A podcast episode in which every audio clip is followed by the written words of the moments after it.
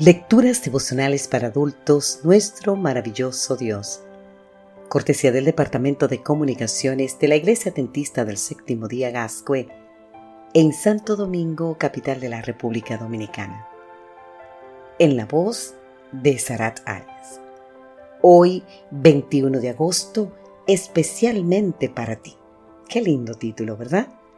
Isaías capítulo 54, versículo 10 nos dice, podrán moverse los montes, podrán temblar las colinas, pero mi misericordia jamás se apartará de ti, ni se romperá mi pacto de paz contigo. Lo digo yo, el Señor, quien tiene de ti misericordia. Britney Darras, quien enseña inglés a estudiantes de secundaria en Colorado Spring, se enteró un día de que una de sus alumnas había intentado suicidarse. Entonces preguntó a la madre si podía escribir a su alumna una carta. Así lo hizo. Cuando finalmente la carta llegó a sus manos, la joven alumna lloró y dijo, ¿Cómo es posible que alguien diga cosas tan bonitas de mí? Pensé que nadie me echaría de menos después de que hubiera muerto. Entonces Britney tuvo otra idea. ¿Por qué no escribir una carta a cada uno de sus alumnos destacando las cualidades de cada uno. La tarea le tomó dos meses. Al final, Britney había escrito 130 cartas. Luego se aseguró de que cada estudiante recibiera la suya antes de las vacaciones escolares. No es común, dijo uno de los estudiantes de Britney, que un profesor se tome el tiempo de escribir a sus alumnos, mucho menos para decirle a cada uno que es una persona especial. Puedes encontrar más en el escrito titulado Ordinary People Giving in Extraordinary Ways.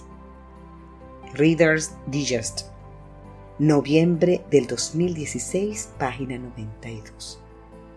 Tienes razón, no es común que un maestro o una maestra considere a todos sus estudiantes como personas únicas y especiales, pero la realidad es que cada uno lo es. Cada uno de ellos especial de la misma manera que lo somos tú y yo, querido amigo, querida amiga, y de la misma manera que lo es cada ser humano que habita este planeta. Especiales porque somos hijos e hijas de Dios.